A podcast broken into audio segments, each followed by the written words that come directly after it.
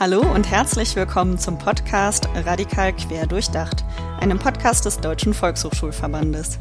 Mein Name ist Mona Leitmeier und ich begrüße euch zu einer Interviewfolge.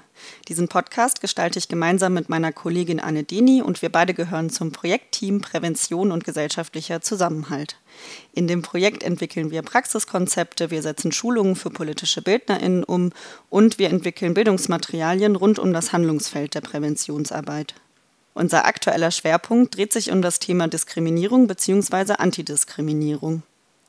In der letzten Episode konnte ich dazu mit Dr. Chihan Sinanolu vom Deutschen Zentrum für Integrations- und Migrationsforschung sprechen. Hier ging es um das grundsätzliche Zusammendenken von Rassismus und Diskriminierung, denn diese Auseinandersetzung ist notwendig, um aktuelle gesellschaftliche Krisen nachvollziehen zu können. Als Beispiel sei hier der Anstieg rechter Politiken und rechter Gewalt gemeint. Und im nächsten Schritt geht es darum, als Gesellschaft etwas dagegen zu halten, und das ist die Aufgabe von uns allen. In dieser Episode habe ich die Möglichkeit, eine weitere Perspektive auf Antidiskriminierung kennenzulernen. Seither ist Volljurist, der sich gegen ein Leben als Anwalt entschieden hat. Stattdessen hat er ein gemeinnütziges Start-up gegründet, um Betroffene in Situationen von Diskriminierung unterstützen zu können. Dieses Start-up heißt Jana und ist ein Antidiskriminierungs-Chatbot. Heute sprechen wir über die Schwerpunkte seiner Arbeit und über die Verbindung von Antidiskriminierung und künstlicher Intelligenz. Hallo Said, ich freue mich sehr, dass du heute dabei bist. Hey Mona, äh, danke für die Einladung. Die Freude ist ganz meinerseits. Als Social Tech Entrepreneur hast du ein digitales Chatbot gegen Diskriminierung entwickelt. Der Name Jana ist dabei eine Abkürzung und steht für You are not alone, also zu Deutsch, du bist nicht alleine. Magst du uns vielleicht erstmal einordnen, was ist ein Chatbot und daran anschließend, wie funktioniert der Chatbot? Danke, Mona. Genau, Chatbot. Ich glaube, man kann da am Wort gleich anfangen. Das ist eine Wortzusammensetzung aus Chatten, was wir ja alle kennen, und Roboter, beziehungsweise im Englischen Robot. Und die beiden Worte zusammengesetzt ergibt Chatbot. Also Bot steht für Roboter. Und ähm, die Idee dahinter ist, dass hier nicht zwei Menschen miteinander chatten, sondern ein Mensch mit einem Roboter, also in unserem Fall eine künstliche Intelligenz. Und das ist so ganz kurz erklärt, was ein Chatbot ist. Jana ist der weltweit erste Antidiskriminierungs-Chatbot. Das heißt, dass ähm, Jana voll und ganz auf die Belange von Menschen, auf Menschen zugeschnitten sind, die Diskriminierung erfahren. Und ähm, genau, das ist, das ist Jana. Und wie du schon richtig gesagt hast, das Akronym steht für You are not alone. Und ich glaube, es ist so ein bisschen auch Teil der Situation, in der sich Menschen befinden, die diskriminiert werden. Dinge passieren, man ist äußerst schockiert und man fühlt sich vor allem alleine gelassen. Und bei diesem alleine gelassen wollen wir gerade anfangen und ansetzen, Menschen Hilfe und Unterstützung anzubieten, damit sie nicht mehr alleine in ihren Situationen sind. Wenn du möchtest, kann ich dir auch erzählen, was, was Jana alles machen kann. Sehr gerne. Nach einer Diskriminierung fragen sich die allermeisten Menschen so, okay, was jetzt? Was kann ich tun, wo bekomme ich Hilfe? Und das war so unser Startpunkt zu sagen, okay, wir möchten allen Menschen den vollen Blumenstrauß an Handlungsmöglichkeiten über einen Chat aufzeigen. Ich glaube, kein Geheimnis ist, dass man irgendwie Rechte hat. Da, welche Rechte man wiederum hat, das ist ein Geheimnis. Es gibt noch Handlungsmöglichkeiten außerhalb von juristischen. Auch die sind für viele Leute nicht immer klar. Vor allem nicht, wenn man in solchen Extremsituationen ist, wie zum Beispiel im Fall einer Diskriminierung. Und Jana möchte da genau ansetzen, Unterstützung bieten. Warum ist das so unfassbar wichtig? Weil es nicht genug Unterstützung da draußen gibt. Vor unserer Reise haben wir uns vorgestellt, dass so eine, so eine bildliche Deutschlandkarte, die irgendwie zugedeckt ist mit Beratungsstellen. Tatsächlich sieht es aber so aus, dass es nur ganz, ganz wenige Beratungsstellen gibt und Menschen teilweise lange Wartezeiten in Anspruch nehmen müssten, um dort Hilfe zu bekommen. Und vor allem in, in Situationen, in Akutsituationen hilft das natürlich gar nicht, weil man sofort agieren muss, weil äh, Fristen gegen einen laufen und ähm, eine effektive Möglichkeit, sich zu wehren, ähm, natürlich vergeht, je länger man wartet. Das ist so die Idee. Es gibt nicht genug Beratungsstellen und mit dem Chatbot haben wir praktisch ein Tool, was da ansetzt und Menschen sofort Unterstützung bietet. 24 Stunden und äh, das an sieben Tagen in der Woche. Was ist Jana? Ein Chatbot. Und was kann Jana? Jana ist dafür da, um Betroffenen nach einer Diskriminierung Handlungsmöglichkeiten aufzuzeigen. Vielen Dank für diesen Einblick. Das klingt schon mal sehr spannend. Möchtest du auch mit uns teilen, welche Reaktionen ihr so in der Praxis erhaltet? Also wie schätzt du so die Wahrnehmung von dem Angebot ein und wie groß ist ungefähr die Nachfrage? Wir, wir waren tatsächlich überrascht von der, von der großen Nachfrage, die unser Produkt erfahren hat. Wir haben ich glaube, uns da mit dem ersten Prototyp das Ziel gesetzt, innerhalb von zwölf Monaten so ungefähr 300 Test-User zu haben. Ja, das haben wir uns so intern gesagt, so, okay, bei 300, wenn man sich 300 Leute in einem Raum vorstellt, das ist schon eine Zahl. Und ähm, vor allem für uns, die, die wir auch keine Werbung machen mit unser Produkt. Das waren so zwölf Monate, unser zwölf Monats Ziel und nach fünf Monaten haben wir 1500 erreicht. Und ähm, wir waren alle begeistert im selben Maße, wie wir schockiert waren, weil, weil wir verstanden haben, A, unser Produkt, unser, unser Chatbot ist ein Tool, was nachgefragt wird und was ankommt. Und B, das Problem von Diskriminierung ist einfach so ein großes, äh, dass selbst wir mit noch einer Test- oder einer Beta-Version einen so starken Sog auslösen, dass sich Menschen, die in solchen Situationen sind, daran ja, daran klammern. Das sind so die, die zwei Erkenntnisse, die wir, die wir mitgenommen haben. Jetzt haben wir schon so ein bisschen über eure Geschichte gehört und auch über eure Gründungsmotivation. Jetzt hast du eigentlich schon einen ganz guten Übergang gemacht, weil die nächste Frage so ein bisschen auf deine Einschätzung zur Verbindung von Antidiskriminierung und Technologien eingehen möchte. Oder da würden wir gerne auch noch ein bisschen drüber sprechen, weil ehrlich gesagt, ich könnte mir vorstellen, dass eine Vermutung, die kannst du gerne widerlegen, dass es vielleicht auch skeptische Stimmen gibt. Also weil gerade diese Verbindung von mit wem spreche ich eigentlich, wer ist überhaupt am anderen Ende, Ende und diese Hürde vielleicht auch zu überwinden, sich einer Maschine zuzuwenden, könnte ich mir vorstellen, dass die für manche relativ hoch ist. Jetzt hast du aber auch schon gesagt, dass die Resonanz eigentlich so ein bisschen das Gegenteil gezeigt hat, also dass ihr eigentlich überrascht davon wart, wie viele Leute sich tatsächlich auch an euch gewendet haben. Wie kann man diese Entwicklungsstadien so ein bisschen einordnen, auch technisch? Du hattest gerade gesagt, ihr seid ähm, noch in der Testversion oder Beta-Version. Was ist da quasi nochmal anders als sozusagen in der richtigen Version. Gibt es das überhaupt? Vielleicht kannst du mir da noch eine kurze Rückmeldung zu geben und dann würde ich noch ein bisschen über Antidiskriminierungsstrukturen gerne mit dir reden.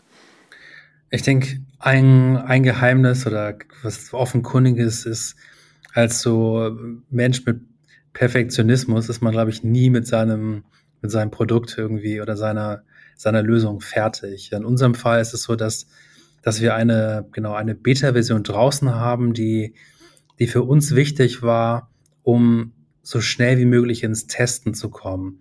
Für uns ist es wichtig, etwas, etwas zu entwickeln, was auf den Nerv, was den Nerv von Menschen trifft, die Diskriminierung erfahren. Und dafür war es, genau, es ist total wichtig gewesen, etwas da zu haben, an dem man wiederum testen kann, in Testing, in Testings gehen kann und danach das weiter modelliert.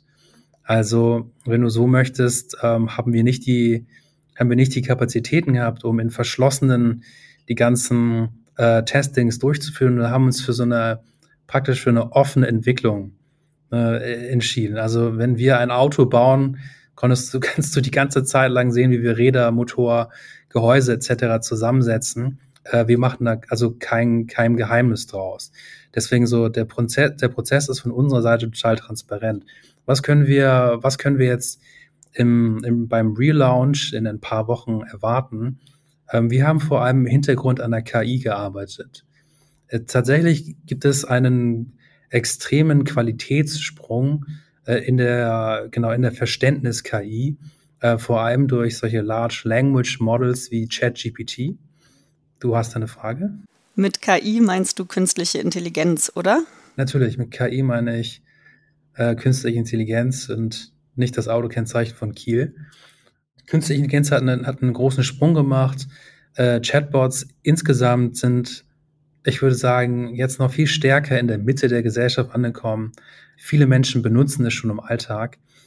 Ähm, jetzt ist es nur noch eine Frage, diese Entwicklungssprünge ähm, sich zu Nutzen zu machen. Und das machen wir gerade. Äh, wir schließen tatsächlich gerade eine dieser fortgeschrittenen KIs an, um UserInnen noch besser verstehen zu können. Also was wird, was wird uns bei der nächsten Iteration erwarten als das, was gerade online ist? Ähm, Im Moment ist es so, wenn du läng einen längeren Text eingibst, dann ist es noch so, dass ähm, Jana dich nicht versteht.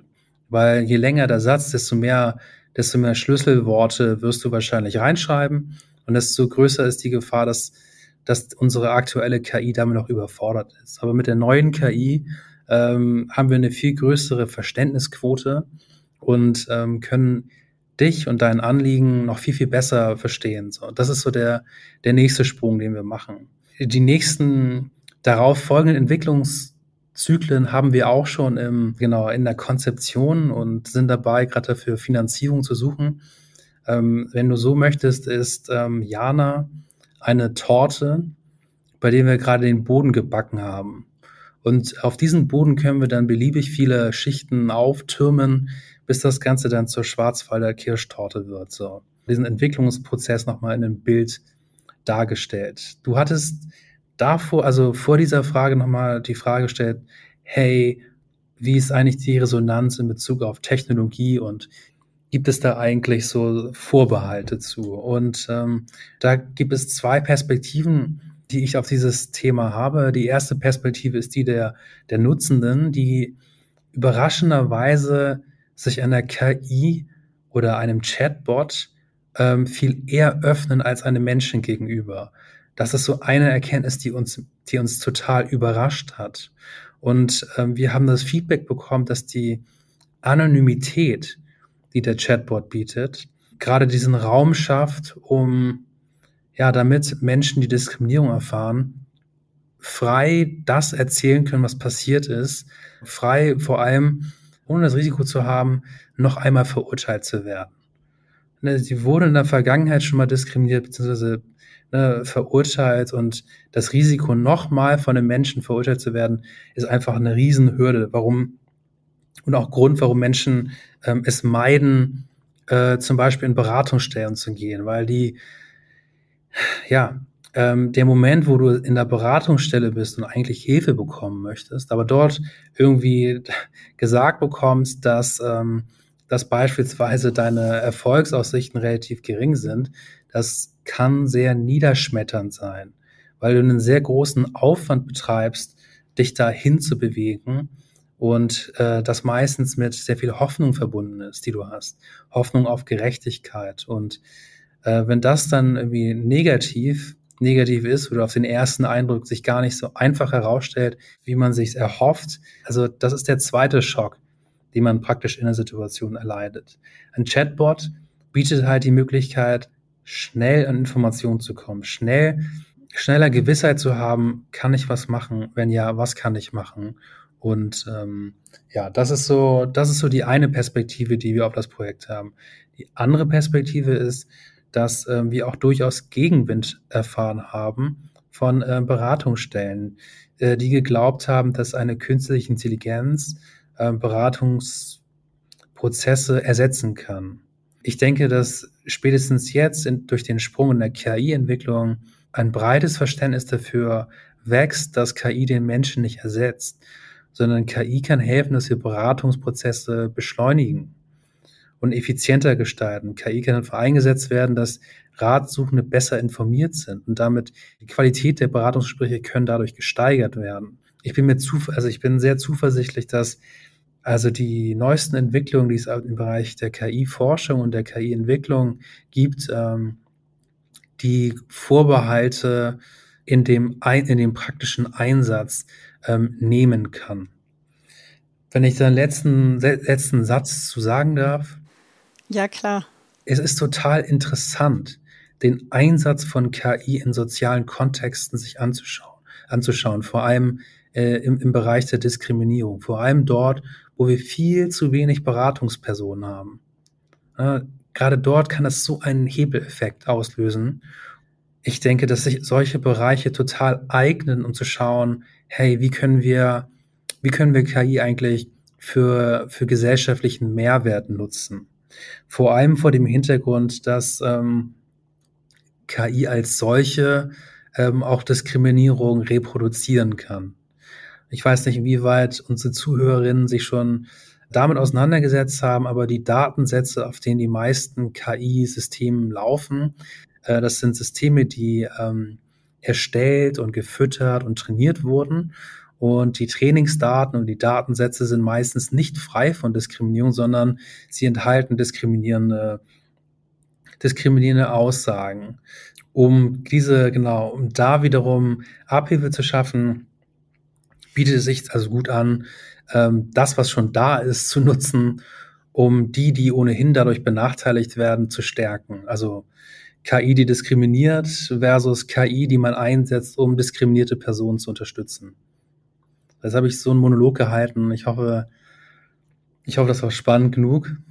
Ja, auf jeden Fall. Es gibt auch noch viele Punkte, wo ich gerne anknüpfen würde. Aber ich glaube, was mir noch so als erstes dazu einfällt, ist, dass du jetzt schon mehrere Aspekte genannt hast, die so auf Antidiskriminierungsstrukturen, sag ich mal, abzielen. Also du hast Beratungsstellen genannt, du hast gesagt, dass ihr versucht, so eine erste Anlaufstelle auch zu sein, die so ein bisschen Hürden abbauen kann, auch wenn es darum geht, sich vielleicht emotional zu öffnen und sich ja, quasi dieser Hoffnung hinzugeben, als diskriminierte Person oder Person, die Diskriminierung erfahren hat, da auch Gehör zu finden und ernst genommen zu werden. Also so stelle ich mir das jetzt vor, so habe ich das verstanden. Korrigiere mich gerne, wenn ich da irgendwas falsch wiedergebe. Ich finde, also du hast es nochmal sehr gut zusammengefasst und ich glaube, ähm, da lässt sich schon auch der Ausblick, der Ausblick auf, auf, das, auf das Weitere äh, setzen. Du hast gerade gesagt, du hast nochmal den Punkt des Emotionalen in den, in den Vordergrund gestellt. Ne? Und ich, also das bietet sich da gerade an, nochmal noch mal einen ganz kleinen Schwenk zu, zu, äh, zu, hinzumachen. Und zwar ist es so, dass eins der anderen Ergebnisse, die wir ha haben, ist, dass selbst in den, in den meisten Fällen, wo wir Menschen über ihre, über ihre Rechte und ihre Handlungsmöglichkeiten aufklären, sich trotzdem dafür entscheiden, passiv zu bleiben, einfach weil es ein großes Eskalationsrisiko gibt. Das Risiko, dass man Probleme verschlimmert und nicht, nicht gerade löst. Und deswegen ist es nochmal umso wichtiger für uns, das Thema mentale Gesundheit in den Fokus zu setzen, weil für die allermeisten Menschen ähm, ist es nämlich so, dass Diskriminierung ein Thema ist, was man aushält. Diskriminierung ist ein Thema, bei dem man schlucken muss. Eins, für das es keine Lösung gibt, selbst wenn wenn wir jetzt noch einen, ein Riesenmeer an Beratungsstellen aufsetzen, kann selbst die Information, dass man Rechte hat, nicht immer dazu führen, dass man auch Gerechtigkeit erfährt. Und deswegen ist es unser Ziel, jetzt, jetzt mache ich den Bogen zu dem, was du gesagt hast, ist tatsächlich unseren Bot als Zugang zu benutzen. Und das ist so die, der erste, der erste Schritt hin, um sich auch emotional zu sortieren, sich zu finden und für sich zu entscheiden, möchte ich diesen Weg gehen? Oder möchte ich lieber, möchte ich lieber passiv bleiben? Für den Fall, dass Menschen passiv bleiben möchten, möchten wir ihnen ähm, in Zukunft Angebote für die mentale Gesundheit zur Verfügung stellen. Denn ohne diese laufen sie Gefahr, anfälliger zu sein für Krankheiten wie Depression, Essstörung, Schlafstörung etc. Das, das war der, der Punkt, der sich gerade noch angeboten hat. Aber ich glaube, du wolltest noch, ein, noch, noch weiter zusammenfassen. Genau, ich wollte eigentlich nur noch fragen, ob du zu dem, was du schon gesagt hast, noch was ergänzen würdest, was so bestehende Lücken sind in ähm, Antidiskriminierungsstrukturen. Ich frage das nochmal, weil ich nicht weiß, ob den Leuten, die uns zuhören, zum Beispiel so bewusst ist, wie eigentlich Antidiskriminierungsstrukturen funktionieren oder funktionieren sollen auch in Deutschland. Und ich fand die Einblicke sehr gut, dass du gesagt hast, naja, ganz oft sind auch Beratungsstellen einfach überbelastet. Also beispielsweise es gibt zu wenige Beratungsstellen, es gibt zu wenige Angebote, auf die man tatsächlich zurückgreifen kann und aber auch, dass der Weg dahin, es in eine Beratungsstelle zu schaffen, gar nicht so kurz ist und dass die Erkenntnis, wenn man es dann in eine Beratungsstelle geschafft hat und dann vielleicht denkt, okay, jetzt bin ich hier, jetzt kann Gerechtigkeit folgen oder jetzt wird das Konsequenzen haben, was ich erfahren habe, danach werden sich vielleicht Dinge auch ändern auf äh, dem Bildungsmarkt, im Bildungssystem, auf dem Wohnungsmarkt oder in welchem Lebensbereich auch immer, aber dass die Erkenntnis dann zu merken, so, na ja, so richtig viel ändern kann ich aus einer individuellen Perspektive nicht manchmal auch ein bisschen ernüchternd sein kann. Und ich glaube, da wollte ich ganz gerne noch mal reingehen und einfach fragen, ob du dafür ein Beispiel nennen magst, um das vielleicht noch mal ein bisschen anschaulicher zu machen. Ich glaube, ein, ein der, der wichtigsten fällt mir gleich ein. Im Moment ist die Gesetzeslage noch so, dass in den allermeisten Fällen eine Frist von drei Monaten gilt. Und diese drei Monate, ich glaube, das ist im, im juristischen Kontext, fast ähm, vor allem im Zivilrecht, äh, in dem diese Frist gilt, einer der kürzesten, die wir haben. Also ich glaube, äh, anhand dieser, an dieses Gesetzes und der gesetzlichen Regelung wird deutlich, dass der Schutz von Menschen, die Diskriminierung erfahren, an der Stelle ähm, ja nicht sehr, sehr hoch, ähm, hoch angesetzt wurde, sondern der Schutz gilt da eigentlich ähm, eher den Personen, die diskriminieren. Das allgemeine Gleichbehandlungsgesetz, ähm, was dem dieser Frist zugrunde liegt, ähm, ich glaube, manch Aktivist hat das Gefühl, dass es vor allem geschrieben wurde, um Unternehmen zu sagen, hey, äh, ihr müsst euch irgendwie an Diskriminierung halten, aber wir machen irgendwie alles, wir setzen irgendwie alles dran, dass ihr trotzdem Rechtssicherheit habt und jetzt nicht Gefahr lauft, ähm, andauernd äh, Klagen, äh, Klagen entgegenzusehen, äh, weil ihr diskriminiert. Ähm, das, genau, warum fühlen sich Aktivisten dort äh, warum, also warum fühlt man das? Es ist nicht nur aufgrund der kurzen Fristen, sondern auch, es sind auch die, die Strafen, die damit einhergehen. Ich glaube, wenn ich mich an der einen Stelle richtig erinnere, im Fall von Clubdiskriminierung äh, wurde mal ein Club, der eine durchaus rassistische Praxis geführt hat, äh, zu einer zu einer Strafe verurteilt, eine Strafe zu zahlen, die äh, 800 Euro war. Mhm. Es hat für die natürlich einen Aufwand und einen Schreck, aber die finanziellen Einbuße, die aus denen eine, ein Umdenken heraus entstehen kann, äh, die sind da sehr gering. Und aus diesen, aus diesen Gründen der knappen Frist, der äh, nicht, nicht, ähm, nicht wirklich abschreckenden äh, Schadensersatzforderungen ist es für viele, viele Aktivistinnen und viele AntidiskriminierungsberaterInnen eher, eher so, dass die aktuelle Rechtslage äh, Betroffene nicht ausreichend schützt. Okay. Würdest du sagen, dass die Leute, die sich bei euch melden, also, weil man muss ja schon trotzdem eine bestimmte Awareness, sage ich mal, haben, zu wissen, dass man vielleicht Diskriminierung erfahren hat, sonst würde ich mich ja vielleicht gar nicht an ein Hilfebot wenden in dem Fall. Würdest du sagen, dass die Leute das schon ganz gut einschätzen können oder kommen auch viele Rückfragen, sowas wie, naja, war das überhaupt Diskriminierung, was mir hier passiert ist und so? Also ich denke, dass die Frage durchaus berechtigt ist. Ne? Ich glaube, an der Stelle kann man noch mal einen kleinen Exkurs machen und sich so die Fallzahlen der Antidiskriminierungsstelle des Bundes angucken, die über Jahre hinweg rasant gewachsen ist. Immer mehr Menschen möchten sich gegen Diskriminierung wehren. Das geht aus diesen Berichten hervor. Und das gibt halt so die, die, die grundsätzliche Stimmung wieder. Selbst wenn Menschen es nicht im juristischen Kontext so präzise fassen können. Jeder, jeder weiß allerdings, dass er, äh, genau, dass er irgendwo oder spürt, dass er benachteiligt wurde. Und ähm, es gibt eindeutige Fälle, das ist einfach. Und es gibt nicht eindeutige Fälle. Da muss man, genau, da kann man sich helfen, indem man benachteiligende Situationen ertestet. Was können das zum Beispiel sein? Ähm, wenn man zum Beispiel auf einem Wohnungsmarkt eine Absage erhält, weil man eine nicht äh, genau einen außergewöhnlich kuriosen Namen hat, sagen wir mal einen arabischen Namen, äh, wie Said Haider oder so, äh, dann kann man, genau, dann kann man eine, und eine Absage bekommt, kann man irgendwie sich überlegen, nochmal mit einem anderen Namen, ne? ich sag mal, äh, ich würde jetzt Frank Schmidt benutzen als Namen, nochmal eine E-Mail schreiben und wenn ich dann tatsächlich zu einem Bewerbungs-, also zu einem zu einem Gespräch, zu einer Besichtigung eingeladen werden. Da habe ich den Nachweis schwarz auf weiß. Ne? Ich bekomme bei dem einen eine Absage, dass die Wohnung schon vergeben ist. Und in dem anderen Fall bekomme ich halt ne, die, die Möglichkeit, sie zu besichtigen. Äh, da, da ergibt sich das erst auf den, auf den zweiten Blick, dass man, dass man genau aufgrund von sehr wahrscheinlich rassistischen Gründen äh, benachteiligt wurde. Letz, letzter Gedanke dazu, das bezieht sich natürlich nicht nur auf den Wohnungsmarkt. Ähm, ich meine mich daran zu erinnern, dass auch eine, in, in jüngster Zeit äh, dazu eine Studie ähm, zu Bewerbungsgesprächen rausgekommen ist, äh, wo man drei Kategorien gebildet hat. Ich glaube, eine ähm, wo man so einen biodeutschen, biodeutschen Namen genommen hat, ähm, also eine Frau mit biodeutschen Namen, dann dieselbe Frau ähm, mit genau exakt denselben Lebenslauf, aber mit einem nicht mehr biodeutschen Namen benutzt hat und dann nochmal die Steigerung, ähm, dass sie sichtbar irgendwie eine Muslima ist und immer dieselben, immer dieselben Qualifikationen und man hat signifikante Unterschiede in dem, in der Erfolgsaussicht dieser Bewerbung gesehen. Und das, das deutet, also das deutet ganz stark darauf hin, ähm, dass es, dass es ähm, auf dem Arbeitsmarkt zu ähm, rassistischer Diskriminierung kommt, ähm, die, die wir nicht so, äh, die nicht die einzelne Person so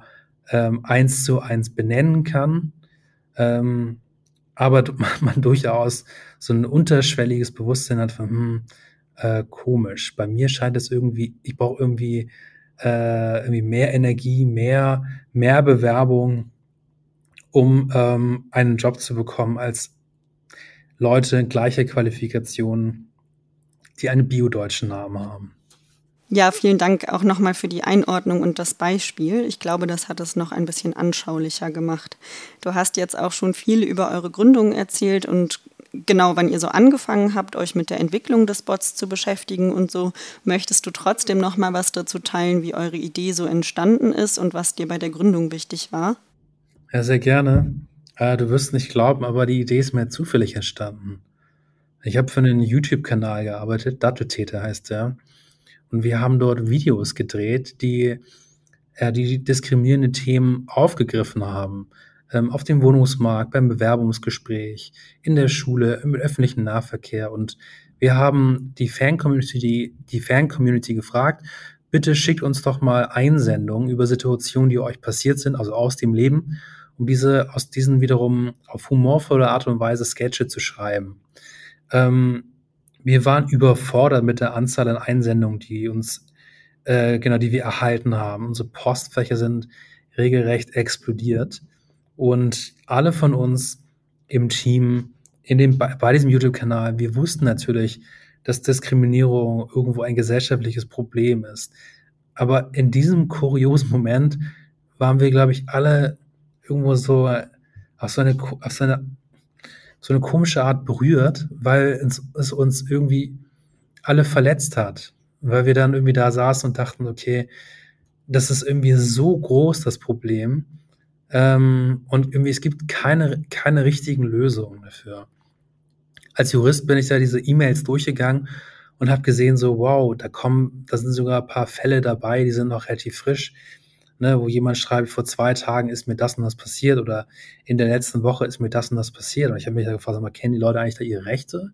Wissen sie eigentlich, welche Fristen, äh, also die kurzen Fristen, wissen die eigentlich, welche kurzen Fristen bei, also da gelten? Und ich hatte irgendwie das Bedürfnis, diesen, den Leuten halt äh, zu antworten und ihnen die Möglichkeit zu geben, sich irgendwie schnell zu informieren. Und ich habe im Internet gesucht nach Informationen, äh, die, ich, die ich in so eine Art Dokument zusammenpassen äh, fassen kann und, und äh, abschicke. Und ich war frustriert, weil es irgendwo überall so ein bisschen Information gab und nichts war irgendwie so aufbereitet, dass man in solchen Notsituationen schnell an seine Rechte kommt. Und das war für mich so der Startschuss, wo ich mir gedacht habe, das, das kann man noch besser machen. Das kann doch nicht irgendwie, das kann doch längst nicht alles sein. Und das war so der Startschuss. Aus diesem Startschuss ähm, habe ich dann genau im ersten Schritt ein Konzept geschrieben, wie man das als Jurist so macht. Man schreibt Konzepte für irgendwas. Und äh, bin damit dann zu ähm, verschiedenen Institutionen äh, gegangen und ähm, ja, habe dann das große Glück gehabt, dass ich dafür Förderung bekommen habe. Und aus dieser Idee ist dann tatsächlich irgendwann das Startup gewachsen, ähm, das mich jetzt begleitet, das ein Team von 20 Personen verbindet, die ähm, Tag ein, Tag aus ähm, daran arbeiten, eine Lösung zu, eine Lösung für ein Problem zu bieten, was noch größer ist, als, ähm, als es die öffentliche Wahrnehmung wahrhaben möchte. Ja, sehr, sehr spannend. Und wie können wir uns das Team hinter Jana vorstellen? Das Team hinter Jana ist ähm, zusammengesetzt aus Leuten, die festangestellt sind, aus FreelancerInnen, aber auch ganz viele Menschen, die ehrenamtlich arbeiten, äh, uns oder pro bono unterstützen. Ähm, das macht so den, den Spirit von Jana aus. Ähm, wir sind ein gemeinnütziges Projekt. Ähm, und so, also bietet sich eben auch an, dass man uns ähm, ja, ehrenamtlich unterstützen kann. Das so zur, zur Einordnung. Warum ist, es, warum ist es ehrenamtlich oder warum ist Jana gemeinnützig? Ähm, uns ist es wichtig, dass unsere Leistung, also dass der Chatbot immer kostenlos ist. Damit keine finanziellen, keine weiteren finanziellen Barrieren aufgestellt werden für Menschen, die ohnehin schon äh, viel Benachteiligung erfahren. Und um das zu gewährleisten, ist es total, ist es wichtig, dass wir nicht von unseren, von den Nutzen, die Nutzenden als potenzielle äh, Geldquelle oder Einnahmequelle sehen, sondern die Idee des, des Ganzen ist es, gemeinnützig zu sein und für sie immer kostenlos zu bleiben. Ich denke, das ist auch nochmal ein sehr guter und wichtiger Hinweis. Auf jeden Fall cool, dass ihr das umsonst zur Verfügung stellen könnt, auch wenn ich mir vorstelle, dass es wahrscheinlich sehr viel mehr Arbeit hinter den Kulissen ist, als sich das jetzt so gerade angehört hat. Hast du noch einen Wunsch für die Zukunft, für dich und euer Chatbot? Oder auch zwei? Also für die Zukunft wünsche ich mir eben noch, dass wir noch stärker, genau, noch, noch weiter wachsen. Ich meine, äh, Jana ist jetzt zwei Jahre alt. Wenn man so möchte, die erste KI-basierte digitale Begleitung, die jetzt zwei Jahre alt ist. Ich denke, ich möchte noch weiter mit dem, mit Jana zusammen wachsen. Ne? Ähm, ich träume irgendwann mal davon, dass ähm, man sich so eine, so eine Brille aufsetzt und damit einer virtuellen Person sprechen kann. Mhm. Also die erste virtuelle, virtuelle ähm, äh, Beratung, wenn man, äh, wenn man dann Diskriminierung erfährt, äh, anzubieten, um, um diese, um den Zugang eben da an der Stelle zu verstärken und, und Menschen, die Diskriminierung erfahren, noch besser unterstützen zu können. Ähm, den Zugang auf der einen Seite, aber gleichzeitig eben weil es so eine Unterversorgung auf dem Bereich der mentalen Gesundheit gibt, ähm, Angebote zu schaffen, damit Menschen sich weiterbilden können. So. Äh, ich glaube, die wenigsten, also du hattest eben von Vogue gesprochen, wenn ich mich richtig erinnere. Ähm, es gibt zwar immer mehr Menschen, die sich mit dem Thema auseinandersetzen, allerdings besteht immer noch ein, eine große Lücke in dem Bereich, welche gesundheitlichen Folgen hat es eigentlich? Wie kann ich eigentlich meine persönliche Resilienz äh, stärken? Ähm, denn meistens ist es so, je diverser, je mehr du deine Diversität auslebst, desto mehr bietest du tatsächlich auch Fläche, um theoretisch angegriffen zu werden. Und ähm, das heißt, je öfter du angegriffen wirst äh, oder je, je mehr du aneckst, um es mal noch ein bisschen ähm, seichter zu formulieren, desto mehr geht das zu Lasten deiner Gesundheit. Ich will damit sagen, dass die Menschen von uns, die zu Recht ihre Diversität und ihre Vielfältigkeit ausleben, einen großen Bedarf nach Unterstützung haben, was die mentale Gesundheit anbelangt. Und ähm, das zweite Ziel neben dem Ausbau des Zugangs ist es, eben das vertiefende Bildungsangebot ähm, anzubieten, was Prävention ermöglicht. Ich hatte dir ja in unserem Vorgespräch erzählt, dass wir so an der Schnittstelle arbeiten von den Volkshochschulen und dem schulischen, außerschulischen Bildungsbereich mit dem Respect Coach Programm. Also, dass das unsere zwei Hauptzielgruppen sind. Genau, und die eine Frage würde so ein bisschen mehr auf die schulische, von mir aus auch politische oder außerschulische Bildungsarbeit abzielen. Da wäre meine Frage, ob du Tipps hast für pädagogische Fachkräfte oder von mir aus auch Lehrkräfte, die mit jungen Menschen zusammenarbeiten. Also ganz freigesprochen, ein Experte für, auf dem Themenfeld bin ich nicht. Ich bin tatsächlich durch dem, das, was ich in den letzten drei Jahren gemacht habe, eher ein Experte für, wie schaffen wir es, so digitalen Wandel im sozialen Kontext umzusetzen. Ich glaube, das so als Disclaimer vorweg. Meine, mein Gedanke wäre es tatsächlich, in die Lebenswelten von jungen Heranwachsenden, von Jugendlichen einzusteigen, indem man sich Social Media anguckt, indem man sich anguckt, welcher Content wird eigentlich konsumiert und versucht diesen Content zu verstehen. Ähm, vor diesem Hintergrund, dass ich bei diesem YouTube-Kanal gearbeitet habe, Datteltäter, ähm, war das so, dass wir, dass ich teilweise Workshops gegeben habe, auch vor äh, RichterInnen und PolizistInnen und es total wichtig war, ihnen die Feinheiten ähm, postmigrantische Kultur beizubringen.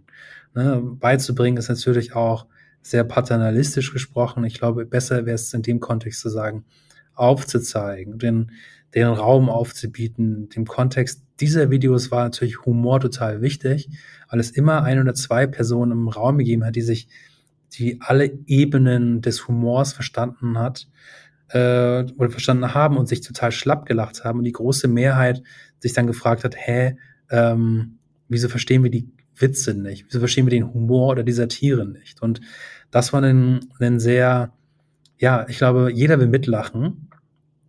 Und das war ein sehr, ähm, ja, ein, ein sehr schöner Weg da in die Lebenswelten äh, von jungen Heranwachsenden, gerade mit äh, gerade die, die Diskriminierungserfahrungen machen, ähm, einzusteigen und zu verstehen, okay, worüber lachen die eigentlich? Ähm, das wäre, glaube ich, so eine Sache, die ich, die mir als erster Gedanke kommt und äh, die ich unbedingt weiterempfehlen kann. Also ähm, eine Stunde, eine Stunde TikTok in der Woche reicht da nicht, ein bisschen mehr. Ähm, den, den Kanälen folgen, den Jugendlichen folgen, den Influencer folgen, äh, schauen, sich anschauen, wie das ähm, wie junge Menschen sich im Internet bilden. Ich weiß, zu meiner Zeit musste man vom Referat noch in die öffentliche Bücherhalle gehen. Ich bin mir sicher, dass das heute anders läuft. Ähm, ich weiß allerdings nicht, wie, wie das Zusammenspiel aus TikTok, Instagram und YouTube äh, plus Google, welches Netz sich daraus, ähm, daraus bildet, ähm, wie man Jugendliche da stärker führen kann in der, in dem Prüfen von, Prüfen von Quellen, ja, ich glaube, das, das Prüfen ist an der Stelle total wichtig, weil es im Internet natürlich auch, also sehr viele Dinge werden als Fakten dargestellt, die tatsächlich keine, äh, keine Substanz haben. Aber ich glaube, das geht schon wieder ähm, zu weit. Der Bogen war ähm, eintauchen, indem man versteht, was konsumiert wird. Vielen Dank. Ich würde dir gerne das letzte Wort überlassen. Hast du noch abschließende Punkte, die dir wichtig sind? Ansonsten möchte ich mich schon mal ganz herzlich bei dir bedanken für den Einblick, den du uns heute gegeben hast und für das Gespräch. Mona, ich danke dir vielmals für dieses, äh, für das Interview und ich kann allen Zuhörenden, die, äh, die sich für uns interessieren, ähm, nur anbieten, uns zu schreiben. Äh, wir suchen immer nach Menschen, die uns unterstützen möchten. Ähm, da finden wir immer irgendeinen irgendeinen Weg und sind total offen auch für Feedback in in wenigen Wochen werden wir unseren, unseren Relaunch machen, also ein neues Produkt rausbringen und ähm, wir leben davon, wir leben von Reichweite. Als digitales Projekt müssen wir weiterempfohlen werden. Das heißt, jeder, der es das bis hierhin zu Ende gehört hat, ähm, danke dafür und äh, gerne teilen, gerne weitersagen. Ähm, das ist für uns ähm, sehr, sehr wichtig, um, ähm, um erfolgreich zu werden.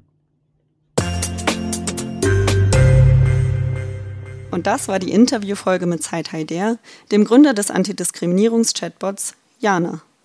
Schaut gerne auch in die Show Notes, da findet ihr den Link zu der Seite und auch die Möglichkeit, Kontakt aufzunehmen, sowohl wenn ihr gerne Unterstützung in Anspruch nehmen möchtet, als auch wenn ihr selber Unterstützung leisten und das Chatbot supporten möchtet.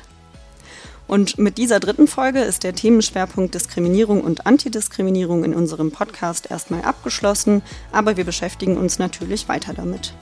Im kommenden Schwerpunkt wird es dann um antifeministische Krisen und Umbrüche gehen. Da wird es dann um das Kurskonzept zum Thema Antifeminismus gehen, das wir in diesem Jahr noch konzipieren konnten. Und es wird Perspektiven auf kritische Männlichkeit geben.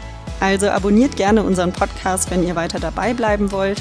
Ich bedanke mich bei euch fürs Zuhören und sage bis zum nächsten Mal bei Radikal Quer durchdacht.